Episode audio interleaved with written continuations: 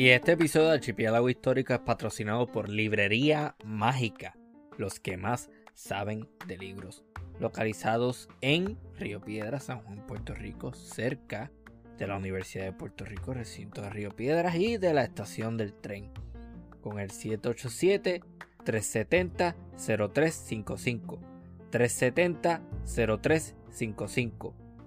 La librería mágica cuenta además con una tienda en internet libreriamágica.com.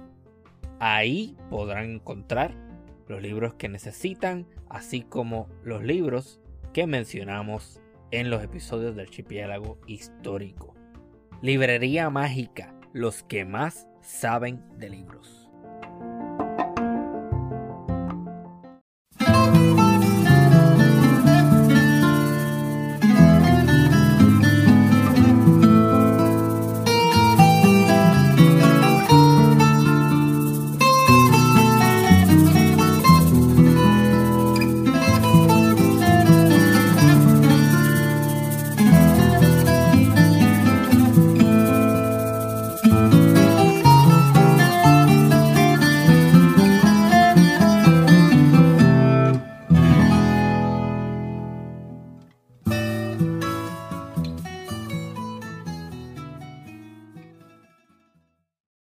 Bienvenidos y bienvenidas a otra edición de Archipiélago Histórico, un podcast sobre historia del Caribe. Mi nombre es Ramón González Arango López y en esta ocasión tengo el privilegio de conversar con la doctora Denise López Macio. Estaremos hablando sobre una obra de ella titulada Photographic Memories Caribbean Women's Writings of the Diaspora. ¿Cómo se encuentra, doctora? Muy, bien, gracias, este Ramón, em, no por la oportunidad de estar en esta plataforma, eh, no archipiélago histórico en la mañana de hoy. De veras, muy honrada y agradecida por la oportunidad. No, muchísimas gracias a usted. Nosotros tuvimos una conversación hace varios meses atrás en donde coordinamos para publicar el episodio de hoy. Y yo rápidamente que vi cuáles son sus intereses de investigación, yo dije, perfecto, entonces le voy a extender la invitación. Y tiene más sentido ahora que el podcast cambió de ser un concepto meramente sobre historia de Puerto Rico a ser uno sobre historia del Caribe. Y entendemos que la literatura y, y la historia son disciplinas o áreas del saber que a menudo se intersecan. Y lo primero que me gustaría preguntarle, ¿verdad? Aprovechando que hoy precisamente publiqué un episodio junto a un escritor puertorriqueño llamado Luis López Nieves, exhorto a que lo escuchen si no lo han hecho todavía. Él indica en algún momento de esa conversación que él piensa que la historia puede ser entendida como un género literario. ¿Qué piensa usted sobre eso? Yo estoy pensando, me estoy inclinando a pensar que sí. Eh, pues eh, en efecto, yo coincido. Eh, no, em, quizás hablando un poquito sobre uno de los capítulos en, el libro, ¿no? que trata sobre la, la, autora Esmeralda Santiago. en términos generales, a ella se, el trabajo de ella se conoce especialmente la trilogía de cuando era puertorriqueña, casi una mujer, y el amante turco en su traducción al español, ¿no? Em, eh, se le conoce por un lado como crónicas, memorias o em, eh, eh, autobiografía ficcionalizada. Y yo entiendo que en efecto em, ella en, entrevistas lo que indica es que ella narra los eventos que sucedieron desde su perspectiva, pero que puede haber múltiples perspectivas, por lo tanto hay múltiples realidades y verdades alrededor de un evento en particular. Eh, y yo entiendo que la historia se nutre de la literatura y viceversa, eh, y que en cierta medida la, historia eh, se convierte en más real y verdadera a través de recuentos ficcionalizados, porque en ese sentido no cubre lo que es los silencios y la invisibilización. Eh, de los personajes o de las eh, o del no de los sujetos marginados. No es sorpresa y, y estoy pensando en eso ahora. No es sorpresa ver que muchos y muchas historiadoras también escriben obras de ficción. Y eso responde a precisamente lo que usted, el comentario que usted está trayendo de que son dos disciplinas que se nutren. Me parece bien interesante. Todavía no he llegado a mi conclusión final sobre el asunto porque yo le mencioné al escritor que la disciplina de la historia sí hay un método de investigación. Que es verdad que al final el texto va a responder a unos, no solamente prejuicios, pero eh, preferencias de la persona y que va a omitir o dar o elegir adjetivos, puede ser que entonces que me esté inclinando a que sí podríamos considerar la, historia como una un género literario. Sí, y, y, y pensaría también que todo depende de la mirada que se le den, se le dé en el momento preciso. ¿no? Eh, y todo esto tiene mm, en cierta medida que ser reescrito y reevaluado, eh, ¿no? O sea que es una, una constante evolución de la información que recibimos y nuestra manera de interpretarla. Perfecto. Para las personas que no la conocen, denos entonces una un breve una breve biografía, ¿no? Y, y háblanos un poco de su trabajo acá. Eh, pues eh, siempre comienzo indicando en que yo soy producto de la Universidad de Puerto Rico. Eh, en ese sentido, eh, es mi alma mater y le debo todo lo que soy. Eh, y así será hasta, hasta el día en que me muera. Eh, eh, con mucha gratitud, ¿no? reconozco mm, que llevé a cabo mis estudios de bachillerato, maestría y doctorado en, la, en el recinto de Río Piedra. tomé la decisión después de dar muchas vueltas, no de estudiar literatura en inglés, eh, a nivel de maestría eh, me dediqué a la poesía británica del siglo XIX con una, mm, eh, no, entregué una tesis sobre la poesía de, el, de Emily Bronte. Pero entonces a nivel doctoral decidí trabajar lo que es la, el programa es en lengua y literatura del Caribe anglófono. Aparte de eso, pues no, soy profesora eh, del Departamento de Inglés en la Facultad de Estudios Generales desde 1998, o sea que ya llevo casi, wow, 25 años eh, en esa facultad impartiendo cursos en todos los niveles de inglés, eh, incluyendo literatura en inglés a los estudiantes de primer año, aparte de muchas otras cosas administrativas que, que, en las que he participado a través de los años. Ok, muy interesante y trae eh, al tema algo bien importante y es el Caribe anglosajón. Entonces yo me estoy proponiendo traer a muchas personas expertas en eso y participación de, bueno, ya traje eh, el episodio, el primer episodio del 2023 fue uno con un historiador de Martinica, ellos hablan francés. Entonces, háblanos un poco sobre el Caribe anglosajón. Sí, por favor. Eh, yo quisiera comenzar indicando que a nivel de bachillerato fue que yo tomé mi primer curso en literatura caribeña en inglés. Eh, y desde ese momento, eh, no entiendo que fue con el profesor Lowell Fitz, em, ya retirado, mi mentor. en esa ocasión, yo pude por primera vez entender que había unas conexiones em, obvias entre no nosotros como caribeños que yo nunca antes había explorado.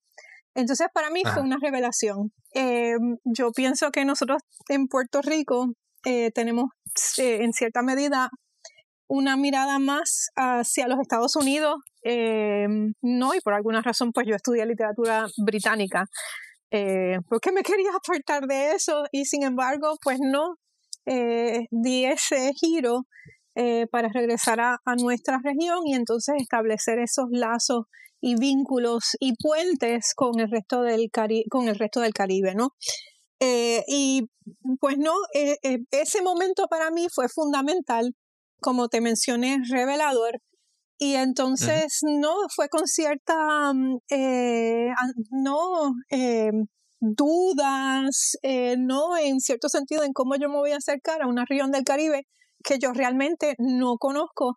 Y entonces ahí fue que empecé con esa exploración. Más adelante, ¿no? A nivel de maestría y doctorado, yo entiendo que hay un esfuerzo, eh, especialmente comenzando en los 80, por eh, escritoras y críticas literarias de la región del Caribe, en, este caso en específico son las mujeres, luego de un congreso eh, que como parte de su plataforma entendía que era importante establecer esos vínculos y esa, y esa noción de colaboración. Y en ese espíritu es que yo siempre he trabajado eh, ¿no? en términos de mi investigación y, y de todo lo que hago. Eh, eso que usted menciona es bien importante y yo lo he dicho también en ese comentario en varias ocasiones y es que nosotros vivimos en una especie de vacío y me refiero a nosotros los puertorriqueños en donde solamente existen los Estados Unidos y las islas que nos rodean no existen. Correcto. Y, y el Caribe anglosajón es uno bastante vibrante, bien con el que tenemos muchísimas similaridades culturales. Jamaica, las Islas Vírgenes que están ahí al lado de Puerto Rico, eh, entiendo las Islas Caimanes también, sí. Y definitivamente hay que hacer un esfuerzo por ah, crear lazos con ellos y entender que somos parte de un contexto caribeño y latinoamericano también. Correcto. Entonces, sí, es algo bien importante que tenemos que empezar a puntualizar porque vivimos en un vacío. Sí. Como mencioné, y, y es algo con lo que hay que romperlo. Obviamente eso no hay que ser un genio para saber que se debe a el colonialismo en Puerto Rico y, a las dinámicas políticas que esto crea. Yo recuerdo cuando yo eh, participaba más activamente en congresos en, el, en la región, ¿no? Eh, que siempre era con gran dificultad que uno viajaba a las islas del Caribe porque no los pasajes, a pesar de la distancia geográfica eh, no eh, mucho más la cercanía, ¿no? En términos geográficos, eh, las aerolíneas siempre te envían, por ejemplo, a Miami para entonces regresar y desplazarse, ¿no? Y, y, es curioso, ¿no? Que mm, en ese sentido la, no, no, no nos permiten es, no acercarnos. a pesar de la... Y los pasajes son costosísimos. wow. No, no desconocía ese detalle. O sea que básicamente uno tiene que ah, dar una vuelta. Sí, en ocasiones así. Una vuelta. no, yo recuerdo haber ido a Guyana la, eh, eh, británica, ¿no? Eh, y obviamente, pues no, primero haber ido a Barbados para luego desplazarme a Guyana. O sea, esa noción de las limitaciones que tenemos en cuanto a desplazarnos por el resto del Caribe es algo que hay que, hay que notar. Definitivamente, pero me, me, pregunto si habría alguna forma de montarse en un barco y llegar. Eso sería, sería interesante. Eh, pero nada, eh, continuamos, sí. Ok, no, no, este, básicamente quería traer otra vez al tema su libro, Photographic Memories, Caribbean Women's Writings of the Diaspora. Me gustaría entonces que defina, por favor, lo que es la diáspora, un concepto bien importante que escuchamos mucho, pero que quizás no conocemos. Bueno, eh, a mí me, me gustaría distinguir la diáspora en términos de, eh, eh, en cierta medida, de las razones por las cuales ciertas personas emigran de un país a otro, ¿no? La emigración versus lo que es el exilio. no, y el exilio, pues, se puede definir quizás como hasta cierto punto una, una, postura un tanto privilegiada, ¿no? La, la migración, y por eso es que a mí siempre me ha interesado el, ¿no? el género, lo que es género y migración. Eh, no porque en, en, no lo, la, las novelas que, con las que yo he trabajado no tratan el tema de la migración y la diáspora eh, desde una perspectiva de la necesidad. Eh, no es una migración necesariamente forzosa, no es eh, escogida. Eh, y pues no, la diáspora significa no ese desplazamiento de un país de origen a otro y cómo se insertan en la sociedad que les no necesariamente les acoge, pero en la que se encuentran. Eh, y pues no, tiene que ver también cómo uno se asimila o se introduce o cómo se adapta a ese nuevo medio ambiente. Y Exactamente, yo soy parte. Sí, yo soy parte de esa diáspora sacada de Puerto Rico a la fuerza, desplazada. Yo nunca me quise ir de Puerto Rico. Eh, cualquier persona que me conoce se lo puede decir. Ramón siempre, eh, Puerto Rico, Puerto Rico, siempre, nunca, nunca, nunca. Pero la necesidad económica, la falta de empleo y todo lo demás, pues influye a que uno entonces toma la decisión. Naturalmente sigue siendo mi plan regresar a Puerto Rico, eventualmente lo haré. Pero definitivamente el trabajo que usted está escribiendo particularmente en este libro es algo que me toca de cerca porque cuando usted habla de la cultura que no necesariamente acoge, uno sabe a qué se refiere porque lo ha vivido. Eh, la asimilación, cómo entonces, específicamente en el caso de los puertorriqueños, empiezan a adoptar un spanglish, hay ciertas posturas, ciertos modos de vida que, que no necesariamente, que se diferencian radicalmente de las formas de vida de Puerto Rico. Háblenos entonces un poco sobre esa bueno, eh, eh, eh, yo en ese sentido tengo una postura muy contundente de que los puertorriqueños de la diáspora son tan puertorriqueños como los que vivimos en la isla. en ese sentido, como puedo, en, en, en, estos momentos yo considero que estoy entre mundos. no, yo eh, pronto voy a mm, moverme permanentemente a los Estados Unidos porque lo escogí de esa manera. Eh, pero eh, a través de los años y de lo que yo he estudiado, investigado e impartido en mis cursos, yo esa postura contundente, ¿no? De que nadie mm, puede indicarle a, a, otra persona eh, si se debe o no se debe sentir puertorriqueño. El que se sienta puertorriqueño, en términos generales, bienvenido sea. Eh, y los puertorriqueños de la diáspora, eh, entiendo yo que tienen mucho que decir eh, sobre lo que somos, eh, porque yo no creo que la definición de nación o de cultura nacional es una fija y fosilizada. Eh, y en efecto tiene que ser orgánica y en constante movimiento y no en ese sentido pues también tenemos que no repensar y reevaluar y considerarlas desde otra perspectiva. No podemos quedarnos en algo como, como algo fijo. Me gusta mucho lo que estoy eh, escuchando. Eso de, ¿verdad? El comentario sobre lo fijo, lo fosilizado, se puede llevar también a otras disciplinas, a la historia en particular. Lo que se escribió hace 500 años atrás no necesariamente es la verdad ni es lo que debemos pensar hoy. Me refiero eh, específicamente a las crónicas. Mucha gente lee las crónicas como si eso fuera, olvídate, eso fue lo que pasó y, punto, y se acabó.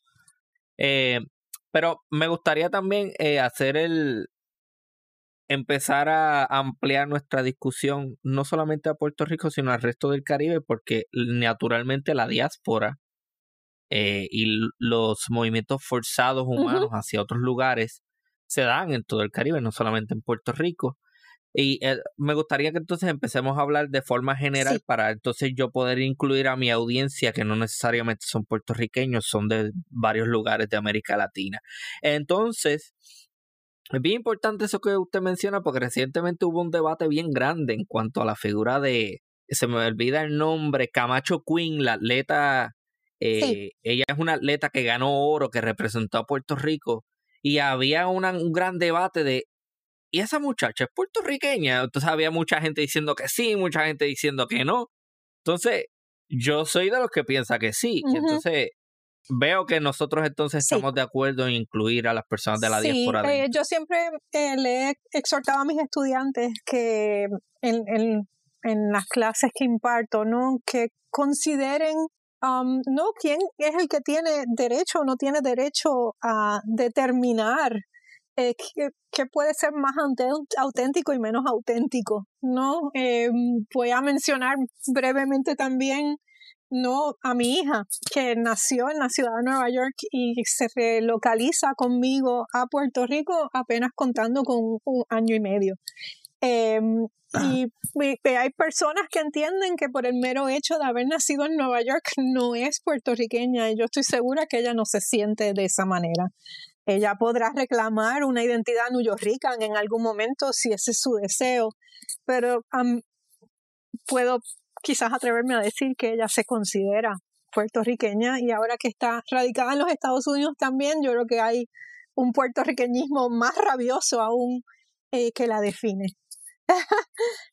Eh, eh, tengo dos comentarios que hacer y ese comentario que hace me parece suma en el punto, le da el clavo. El primero que puedo hacer es que entiendo perfectamente de lo que está hablando porque mi madre y mis tíos, con la excepción del más pequeño, todos nacieron en la ciudad de Nueva York en la década de, a finales de los 60 y principios de, los, de los 70. Y cuando mi abuelo y mi abuela se van entonces a Nueva York y terminan regresando a Puerto Rico. Eh, tuvieron pocos años, pero sí regresan a Puerto Rico. Todos ellos, incluyendo a mi madre, que nació en Nueva York, se consideran puertorriqueños y continúan residiendo en Puerto Rico. Entonces, el otro tema que usted menciona, eh, que es bien importante, que ahora mismo se me va de la mente porque me envolví pensando en, eso, eso pasa, me envolví pensando en las cosas que me ha dicho mi madre y mis tíos sobre el tema. Es que ese, ese, ajá, el puertorriqueñismo rabioso, mire, le puedo dar una anécdota de un amigo mío que estudió conmigo en eh, la Universidad de Puerto Rico en Mayagüez. Él nunca expresó necesariamente un sentimiento patrio ni un interés por las cosas de Puerto Rico. Y ahora que volvimos a reconectar, le miro el brazo y tiene un tatuaje bien grande de un coquí con una carita y yo, ¿qué diablo es esto? O sea, eso se manifiesta fuertemente cuando uno se va. Sí, porque es de esa mirada desde la distancia, la nostalgia, no del, del el deseo. Eh, de, de, eso que, que, que, ya no nos, en cierta medida, no nos pertenece. Eh, y yo pienso, no, que es un sentimiento muy, muy fuerte eh, y, y, debemos reconocerlo, debemos reconocerlo, sí. en, en cuanto al, al, al, trabajo, a, mi, a la publicación, ¿no? sí. Todas las autoras que, con las que yo trabajé eh, no en cierta medida reconectan los personajes, no eh, reconectan con el Caribe en, en un no de distinta manera, pero reconocen que es parte de su subjetividad. Eh, y no debemos, sí, entiendo lo que es el, el ese sentido de nacionalismo rabioso que, que se, se hace énfasis en él una vez no uno está eh, a la distancia. Y, y, posiblemente yo lo sufra, porque es una especie de sufrimiento. Eh, ah. cuando más adelante, sí.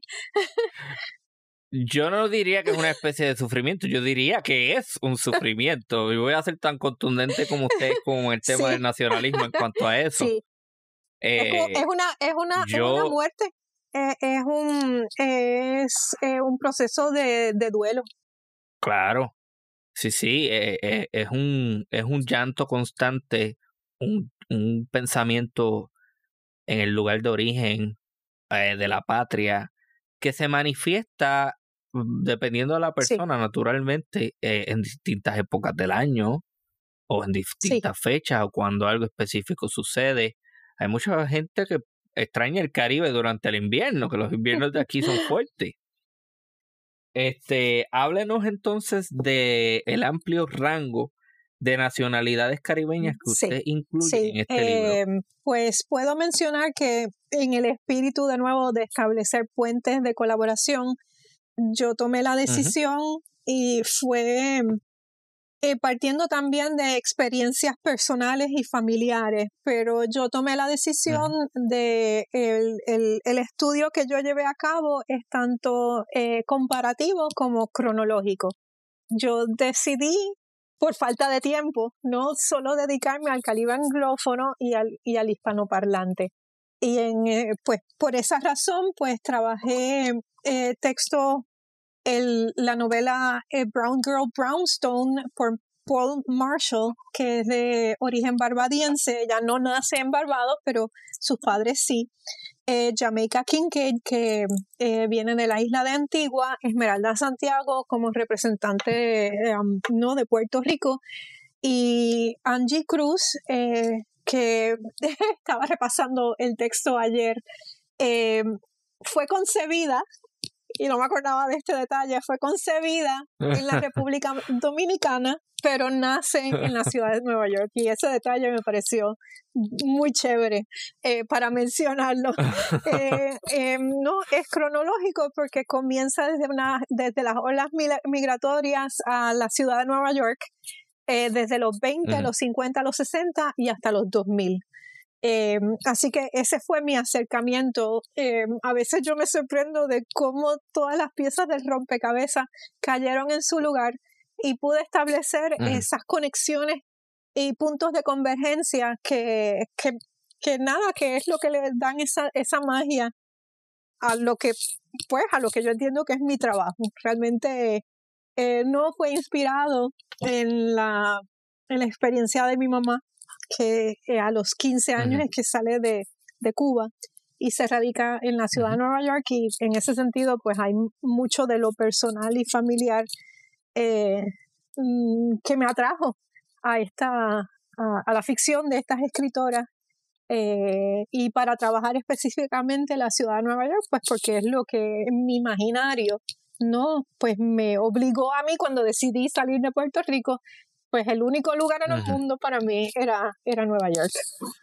Sí, eh, entonces su mamá es eh, su mamá es cubana y su papá es puertorriqueño. Mi mamá era cubana porque ya falleció. Eh, voy a mencionar eh, no que la portada del libro fue una selección es, ella la que aparece en la portada del libro wow. en su quinceañero, especialmente la foto no que predomina es ella a los 15 años. Y eso fue lo que me interesó, esta, e, esta recopilación de documentos, no, obviamente están la, las Torres Gemelas, hay fotos de eh, no su domicilio tanto en Brooklyn como en Queens, está el documento de, entiendo yo que no, creo que es de nacionalización, porque ahora realmente no lo recuerdo.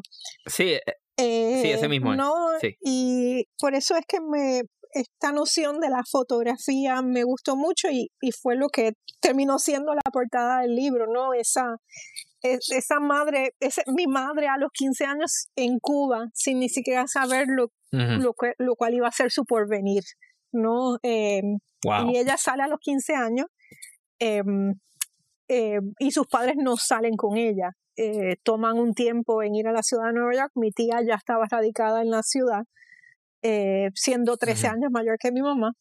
Eh, no, y entiendo que fue una, un momento traumático, eh, sin lugar a duda, lo cual marcó su vida y pues, por razones obvias marcó la mía. Así. Eh, estoy mirando, estoy mirando la foto que usted está escribiendo. Esa foto que está en la esquina superior izquierda con una persona bajando unas escaleras. Eh, eso debe ser este una entrada del, del subway. Realmente ah, eh, yo miré en unas cajas de fotografía y no que tenía mi papá y las compartí con mi mamá que estaba enferma en ese momento y pues mi mamá el libro está dedicado a mi mamá y a mi hija. Eh, esa no siempre me ha motivado mucho explorar lo que se vive como mujer. Eh, y pues ella logró ver la publicación de este libro y, poco tiempo después pues falleció. Eh, pues mire, tengo, tengo que también agregar eh, en el caso de las portadas y todo eso, esto es una portada magistral y, y me gusta mucho, pero también debo hacer el comentario de que eh, esto fue publicado por el Centro de Estudios Iberoamericanos en, en Arecibo. Ellos hacen un excelente trabajo con sus portadas. Yo tengo otro libro de la misma, ¿verdad? De la misma casa publicadora, por llamarla así. Y los felicito porque tengo muchos problemas y, no sé si usted comparte esa idea de que hay muchísimas portadas feas. Y obviamente un libro no se puede jugar por su portada, pero hay muchísimas portadas que uno dice como que no están haciendo ni el más mínimo intento por atraer mi atención. Eh, a mí me gustó mucho, la, eh, en, efecto, o sea, yo me siento muy honrada de haber sido seleccionada para eh, no ser publicada em, ¿no? el Centro de Investigación y Creación y el Centro de Estudios Iberoamericanos en UPR Arecibo. Eh, pero yo creo que ellos mantuvieron en la portada ese espíritu de, eh, de, esa, del color sepia, ¿no? Esa, eh, ese color que evoca desde la nostalgia, otra vez, no, y nos invita a mirar detenidamente esas imágenes. Y pues no, la fotografía es algo que marca la lectura de todas las novelas y textos en este libro. Eh, también muy rápidamente no puedo mencionar que en, el, en la novela de Paul Marshall, eh, el personaje principal de Selina, eh, nota, el único momento fotográfico en esa novela es que ella nota que es la única que no aparece en la fotografía de la familia. Ella todavía no ha nacido, pero esa foto es muy importante.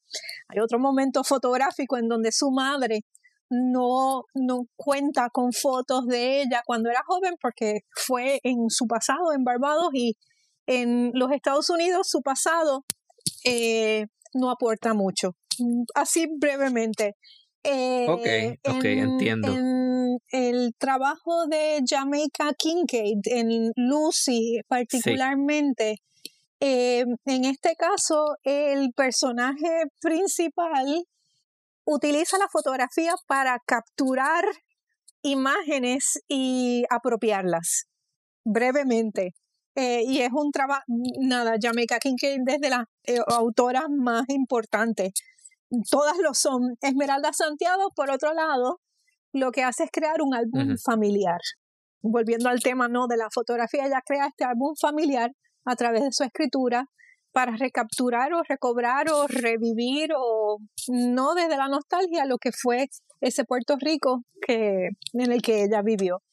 Y en Soledad, ¿no? la novela de Angie Cruz, el momento fotográfico que no es al final de la novela tiene que ver con una foto en un ritual de una foto, unas fotos de familia que se lanzan al agua para ver cuál sobrevive. Y pues podemos continuar hablando sobre todo ello, pero, pero hay momentos fotográficos y ese es el vínculo eh, y la convergencia entre todos estos textos que a mí me llamó la atención y de nuevo son los rompe, esa, e, esas piezas de rompecabezas que por alguna razón todas cayeron en su lugar.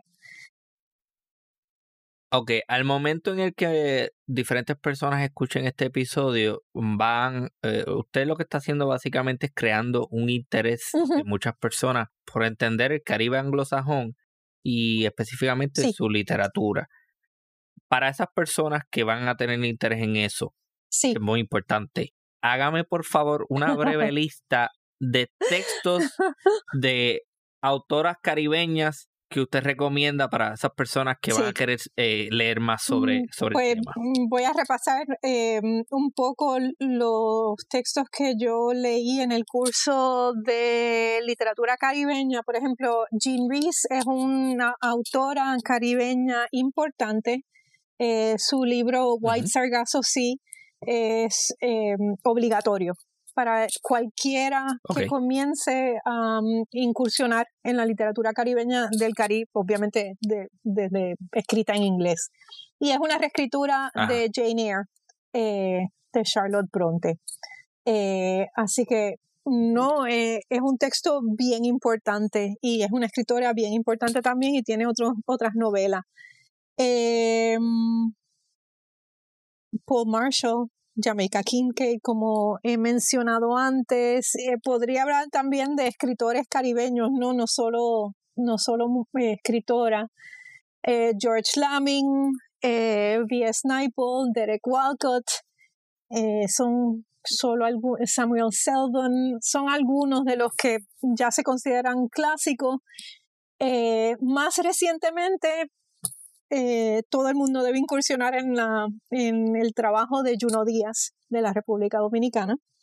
eh, y de Edwidge Dantricat, que, que es de, de Haití.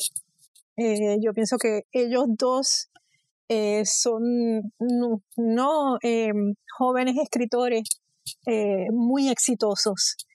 Y puedo también mencionar recientemente, estoy leyendo la poesía de Raquel Salas Rivera, eh, eh, no, porque estoy estudiando una segunda maestría en traducción y el trabajo final eh, del curso de semiótica, pues se lo dediqué a la poesía del poeta Raquel Salas Rivera. Y está haciendo, él está haciendo algo muy interesante en términos de una poética de la traducción y no se la, altamente recomendado.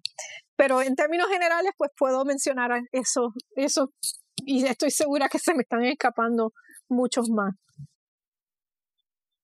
Usted menciona unos días y eh, recientemente mi esposa me habló sobre él y no tiene un libro La vida de Oscar Wow, creo que The Life Oscar Wow. Em, y ella también me ha estado, no presionando, pero me ha estado sugiriendo mucho que contacte a una autora dominicana y ella tiene un libro que creo que se llama We Clap When We Land. Ok.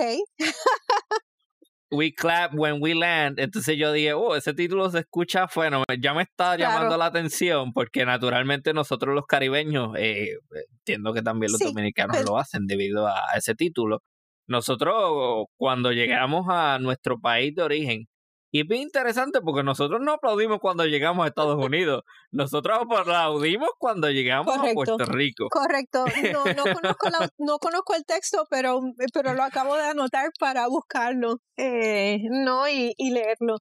Ella es una autora joven y, y, de nuevo creo que se llama We, We Clap When We Land. Sí. Muy interesante yo, eso. Yo entiendo que en cierta medida también los textos que yo trabajé son unos más clásicos, ¿no? La, la más joven es, eh, es, Angie Cruz y esta publicación, la de Soledad, es a comienzos del 2000, o sea que estamos hablando de que han pasado 23 años. Eso no, no significa que no sea una buena base, eh, no eh, para futuras exploraciones. Yo debo creer que hay una manera, hay múltiples maneras de recrear la subjetividad y estoy segura que no hay, un gran número no de escritores eh, y artistas, vamos a ponerlos así, también artistas que, que logran efectivamente, no de manera eficaz, eh, representar lo que es eh, vivir en la diáspora. y, igual mm. que en Puerto Rico no o, en el o en la región per se sí. Háblenos entonces un poco de esa novela Soledad. Eh, pues eh, Soledad, eh, lo que sucede con Soledad es una novela muy bonita. el personaje principal de nombre Soledad se topa con la realidad de que su madre entra en una especie de estado comatoso. Eh, y como sucede con eh, en muchas de estas novelas y en una realidad muy particular, no hay una relación muy tensa y conflictiva entre madre e hija. Entonces hay una, una, una falta de comunicación entre ellas y entonces el proceso de lograr que su madre sane físicamente y emocionalmente eh, y para que Soledad reconecte con lo que es su identidad dominicana, ambas viajan a, la República Dominicana y participan de este ritual que mencioné de lanzar las fotos. Y entonces no hay una especie de reconciliación. Eh, yo la llamo, el, término eh, que utilice es una, una, de, una poética de la Poetics of Regeneration, o sea, de una manera de recobrar y de, sanar simplemente, ¿no? Porque Soledad al haber, el personaje, al haber nacido en la, en la ciudad de Nueva York y querer insertarse en su em, medio ambiente, ¿no?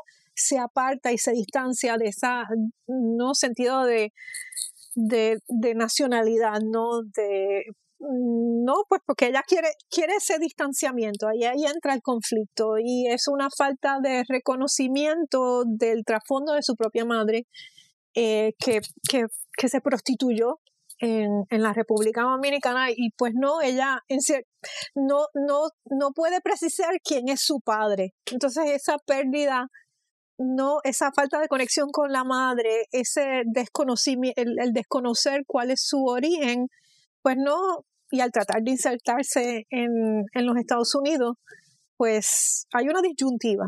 Y, y el regresar en este viaje metafórico también, no físico o eh, desplazándose geográficamente, sino metafórico, eh, permite que ambas eh, sanen. Wow, ok, eh, estoy, por lo que veo, eh, hay muchísimos conflictos que son muy complicados, no son unos, muchísimas cosas en, en, en, ¿cómo es? Sí. Entrelazadas ahí. wow, ok, ok, entonces, em, el tema, no sé, no sé si ha tenido la oportunidad, ahora que estamos hablando de, los dominicanos, eh, no sé si ha tenido la oportunidad de visitar Lawrence, Massachusetts. E, eso, uno va allí y eso es literalmente un barrio de República Dominicana, pero con edificios anglosajones de allí. Ciertamente, eh, conozco porque lo menciona en la novela, ella, la madre vive en lo que se le conoce como Quisqueya Heights, que es, Washington, la, la sección de Washington Heights en la ciudad en, en, la ciudad de Nueva York no en el en el en Manhattan no donde predomina la comunidad dominicana. Eh, y se le conoce como Quisqueya Heights eh, como como no Loisaida eh, es más pues no donde se encontraban los puertorriqueños. Pero nada, los puertorriqueños han, han, decidido o ya no, no se ubican tanto en la ciudad de Nueva York, sino que, que se han movido y se siguen no desplazando por, otros en otras partes de los Estados Unidos. Pero no, no he visitado Lawrence, Massachusetts. Eh, bien interesante porque literalmente todo está en español, los letreros están en español, la gente camina como e, es, es como un pequeño espacio del Caribe dentro de eh, Massachusetts. Eh, yo, yo recomendaría que lo, por, lo menos lo visite una vez. Yo lo voy a decir desde ahora. a mí no me gusta ir a Massachusetts para nada. Porque guían malísimo.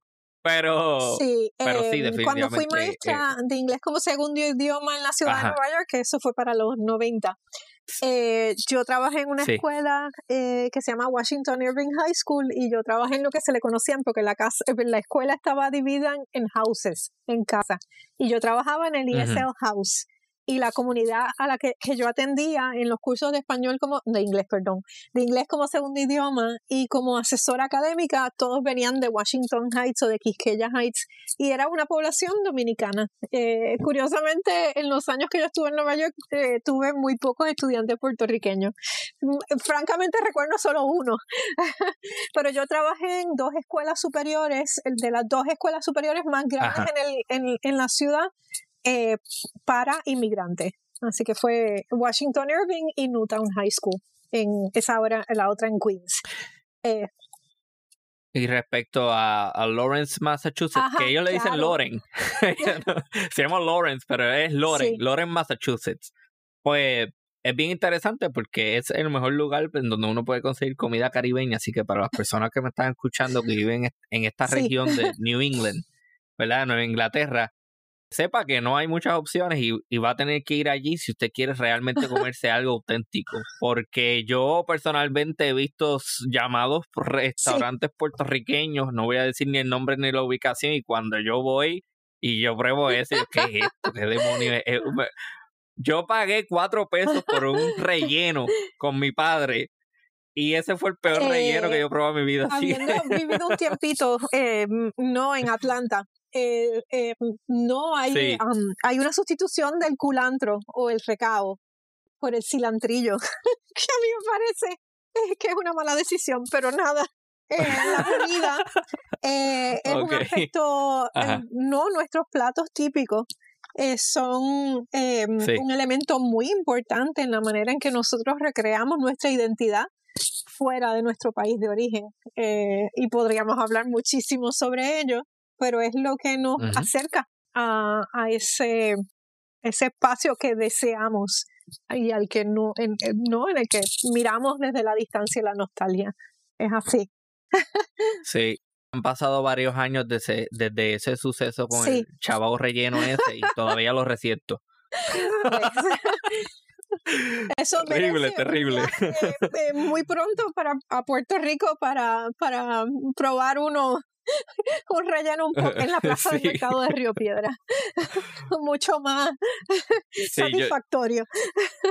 Mm, yo ah, prefiero el oeste de Puerto Rico. Yo soy del sur, pero yo, yo al área metropolitana no me gusta mucho eh, tampoco. puedo entenderte, pero eh, sí, sí, sí, sí, entiendo. Sí.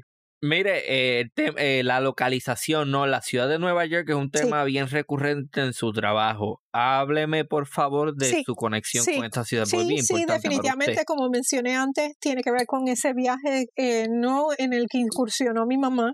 mis padres se conocieron también en la ciudad de Nueva York por el hecho de que mi padre visitó a su tía y la tía, su tía vivía en el mismo edificio donde vivía mi mamá con su hermana y pues ese encuentro, encuentro fortuito, ¿no? Pues eh, los llevó a, ambos a casarse en la ciudad de Nueva York, eh, a vivir allí por unos cuantos años y entonces regresar a Puerto Rico. O sea que es en esa, en, esa, em, no, es, es, esa conexión familiar, em, en, no, eh, que me motivó a mí de nuevo cuando yo tuve esa necesidad. Llegó un momento donde yo sentí que Puerto Rico eh, era muy restrictivo. O sea, llegó un momento a los 25, 26 años, donde yo realmente quise, decidí ver mundo, ¿no? Y, y la, la, manera para hacerlo, pues era, era obligatoriamente saliendo de Puerto Rico. Y pues puedo mencionar que en mis clases también, a través de todos estos años, yo le insisto a mis estudiantes que deben tomar aprovechar la oportunidad eh, de irse de intercambio. O sea, yo entiendo que eh, no salir de Puerto Rico es algo que puede eh, no, no, no, es, no es fácil para, para nadie, ¿no? Eh, no dependiendo del arraigo que uno tenga, pero eh, esas oportunidades que nos, nos brinda la universidad de, de irnos de intercambio, yo entiendo que el distanciamiento es importante para regresar con, desde, viendo las cosas desde una mirada diferente. Eh, y yo creo que es importante porque de esa manera, pues, nos podemos aportar más a Puerto Rico, no con un sesgo un poco más desde, desde lejos. Eh, porque a veces estamos como muy inmersos, eh, muy involucrados, demasiado no, eh,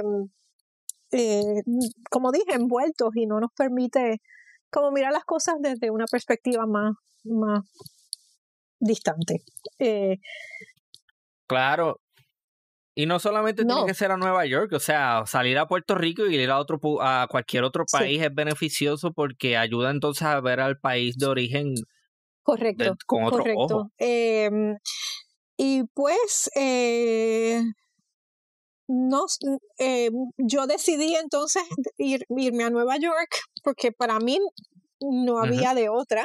Eh, no me, a mí no me, no me interesaba ninguna otra parte en el mundo em, y pasé unos años muy bonitos em, y pasé grandes, una gran, mucha fueron unos, años también difíciles eh, y eventualmente, nada, me, eventualmente tomé la decisión de regresar a Puerto Rico para poder este, salir adelante con mi hija. Eh, y pues tuve la oportunidad de empezar a trabajar en la Universidad eh, de Puerto Rico en Río Piedras y llevar a cabo los estudios doctorales a la vez y de nuevo, como había mencionado antes, es mi alma mater y, le debo todo lo que soy.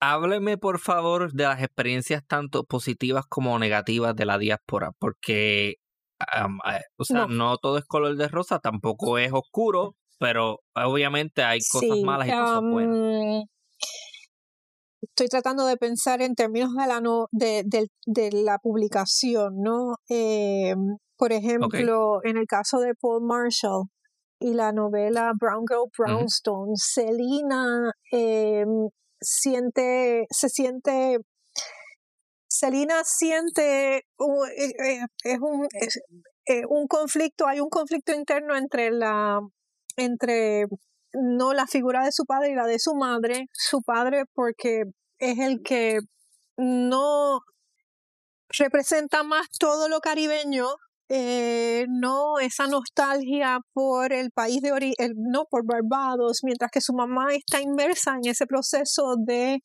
em, em, sobrevivir en, la metrópolis, ¿no? Eh, y entonces Celina, pues no se ve dividida por estas dos grandes, mm, ¿no? Por, por, los padres que la influyen, tratando de hacer su propio camino, pero, eh, pero topándose también, por cierto, con el discrimen. Eh, no solo en términos eh, económicos y sociales, raciales, ¿no? Y el discrimen que prevalece en los Estados Unidos. Em, sí. Y pues ese es en el caso de Paul Marshall. En términos de Lucy, la escritora Jamaica Kincaid, porque en ese sentido es semi-autobiográfico, ella emigra de la isla de Antigua como una, ay, se ve au pair, es una, una nani, es una, se me olvidó la palabra, una niñera, vive en, ¿no? en casa de esta familia eh, que tiene muchos, que en cierta medida una familia perfecta, pero que poco a poco eh, se va desmoronando esa, esa imagen que ella tiene de esta familia no perfecta, con el papá, mamá y, los, y las niñas, ¿no? Em, para eh, ella eventualmente lanzarse, se independiza, ¿no? Y en, Jamaica Kincaid, por cierto, empieza desde muy temprano a, a publicar eh, en la revista New Yorker, eh, no donde, no, nada, eh, una revista importantísima donde también han publicado Juno Díaz y, y, y Edwidge Tanticat. Eh, Y entonces incursiona en, en, en, la escritura y ha publicado un sinnúmero de libros.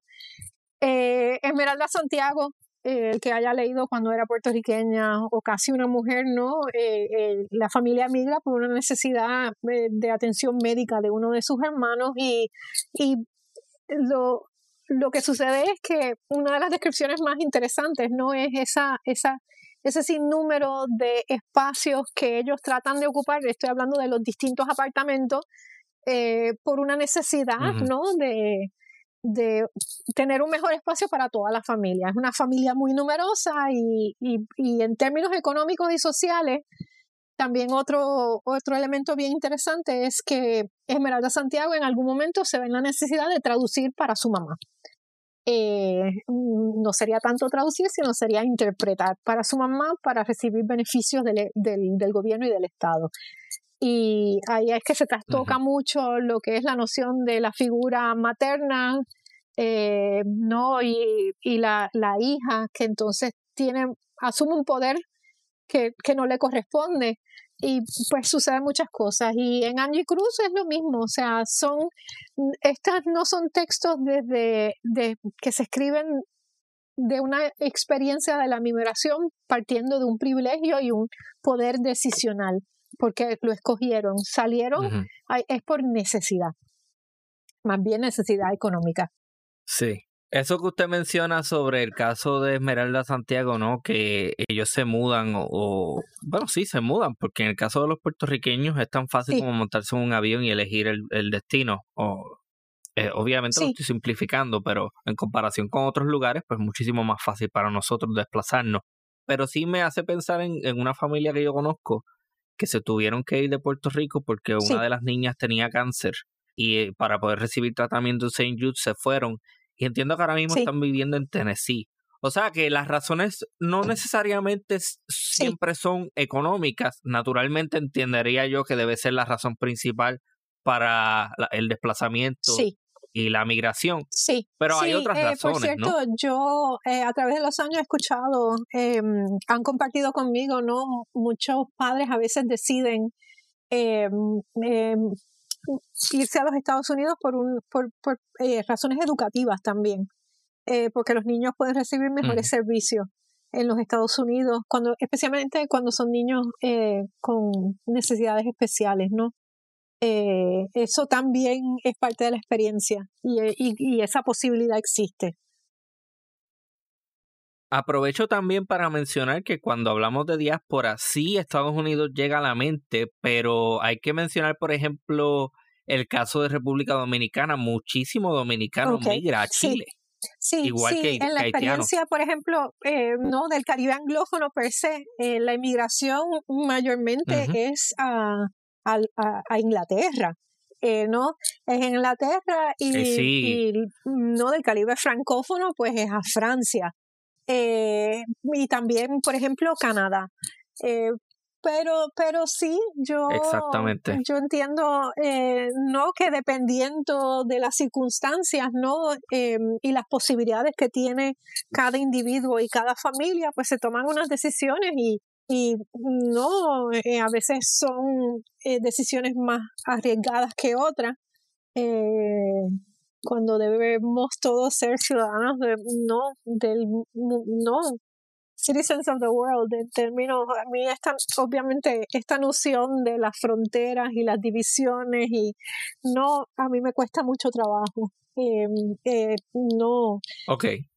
Em, esta noción de, de, de, ser documentados o indocumentados em, de tener acceso o no tener acceso a ciertos servicios no pues me es, muy, es muy, muy difícil de tragar.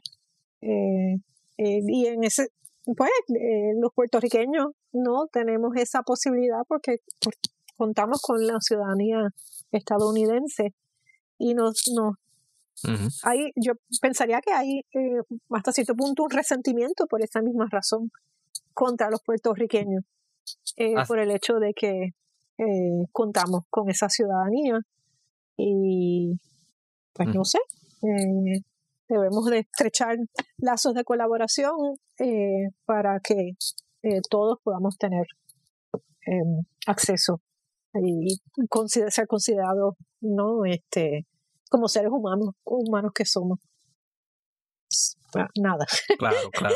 También ocurre a la inversa en el sentido de que en muchísimas ocasiones y me refiero a que muchísimas personas terminan regresando a su país de origen, como fue el caso de sus padres. Muchas personas que terminan regresando a, no solamente a Puerto Rico, pero a otros lugares, porque a pesar de que usualmente vemos nuestros países de orígenes como lugares menos afortunados o con menos servicios, en muchísimas ocasiones hay cosas, y esto es un comentario jocoso, que hacemos mejor. O sea, que en ese que a lo que quiero llegar es que, por ejemplo, hay cosas que Puerto Rico hace mejor que no necesariamente en Estados Unidos yo, se la yo tomé esa decisión muy personal de regresar a, a, Puerto Rico con mi hija porque no, eh, yo me divorcié del, del papá eh, y no, no ha habido eh, una relación entre ellos y no, eso no, es, es muy desafortunado. Eh, pero yo entendía que para mí era necesaria, eh, era necesario el apoyo de mis padres y entendía también que mi hija se iba a beneficiar de tener esa, ese entorno familiar.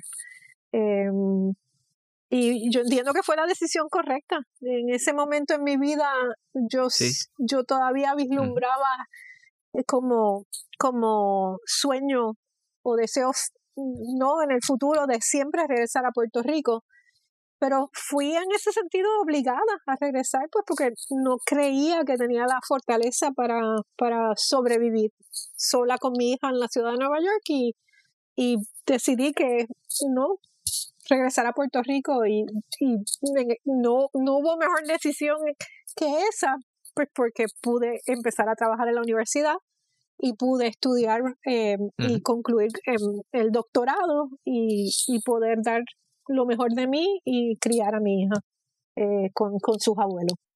Eh, sé que esto es una pregunta un poco extraña. ¿Usted tiene una novela o una publicación favorita? Y creo que a lo mejor me va a decir, no, a mí me gusta mucho. Em, la respuesta sería que no podría precisar una obra eh, no que me haya marcado. o sea, yo últimamente lo, lo, el texto que menciono es el, el ensayo de la ceguera de, de Saramago. eh, porque ese me robó el aliento. Insisto una y otra vez que ese me robó el aliento, eh, pero yo creo que en estos momentos, dándole un giro a, lo, a nuestra conversación, yo creo que en estos momentos a mí me gustaría poder identificar un texto que yo pueda eh, traducir al español eh, para concluir mis estudios de maestría en traducción. Yo necesito encontrar eh, una obra literaria que yo entienda que me rete, eh, no solo en términos lingüísticos, sino temáticos porque en eso es lo que estoy envuelta en estos momentos y, voy a repetir lo que nos dicen en el programa. Yo pienso que los traductores somos los mejores lectores y yo creo que eh, no soy muy dichosa de poder continuar mis estudios a estas alturas de mi vida y yo lo siento como una extensión de todo el trabajo sobre literatura que he llevado a cabo en mi vida y yo creo que me vino como perilla. me vino súper bien y yo estoy muy contenta. Eh, y No, excelente. Eh, la traducción es bien importante y, creo que debería ser estudiada porque hay mucha gente que piensa que la traducción es tan simple como poner algo en Google Translate y no es así. Bueno, háblanos un poco eh, sobre eh, eso. Lo que iba a mencionar, porque es lo que me vino a la, a la mente, no es el hecho de que yo creo que yo puedo seguir con este proyecto de vida de extender puentes de mm. colaboración. Si quizás escojo un texto del Caribe anglófono que yo pueda traducir al español para hacerlo más accesible. Y ahora se me olvidó la pregunta que me lanzaste, pero porque me, me fui por otro, por otro lado, pero la, la, lo de Google Translate. Sí. Sí, sí. Eh, Ajá. En efecto, eh, Google Translate jamás se acercará a lo que es el trabajo de un traductor. Em, eso requiere de un contexto cultural eh, ¿no? y de un conocimiento lingüístico eh, mucho más preciso, eh, especialmente lo que tiene que ver, en, lo que tiene que ver con la, traducción literaria. Y yo espero que en algún momento en el futuro pueda enorgullecer a mis profesores en el programa de traducción, que son extraordinarios. la verdad es que, de nuevo, me lancé en esta aventura y, y no, lo que es, es el profesorado del programa de traducción y mis compañeros eh, son lo mejor que hay en este mundo, de verdad. Mire, sin, sin mencionar nombre, ¿verdad? Sin decir obra literaria, ni autor, ni traductor, yo le puedo decir que yo he visto unas traducciones horrendas.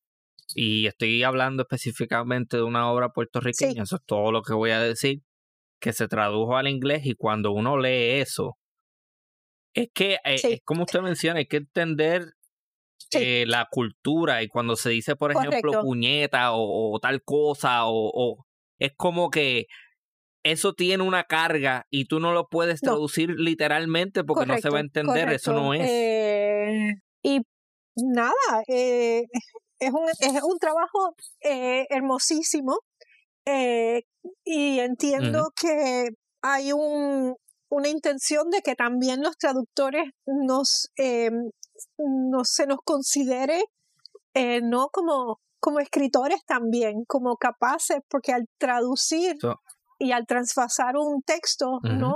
Eh, también estamos creando en otro idioma. Así que hay una necesidad de, ¿no? de que el escritor y el traductor aparezcan como, como parte de ese esfuerzo sí me he dado cuenta, pues no, de que, que hay una, una visibilidad, ¿no? De esos, eh, hay mayor visibilidad, o sea, un reconocimiento de los traductores.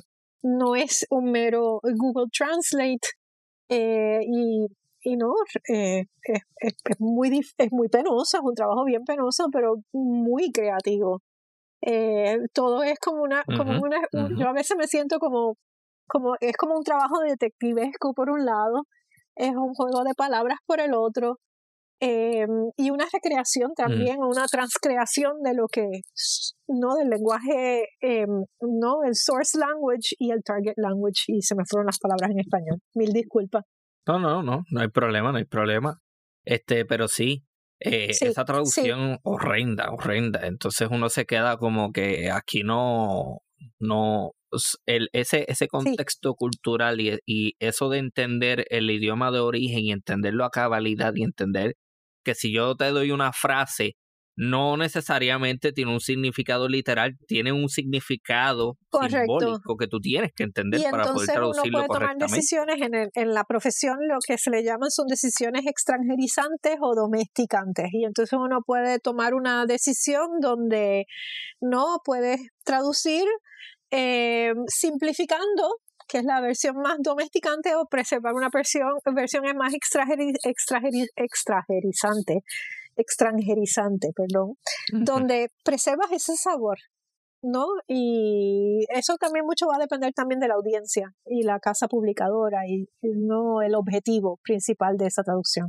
Pero es una profesión maravillosa y de verdad que, que me siento bien afortunada porque yo entiendo que uno nunca debe dejar de aprender y, eh, y de retarse a sí mismo. Y y pues nada, ya veremos, ya veremos qué nos, nos depara el futuro.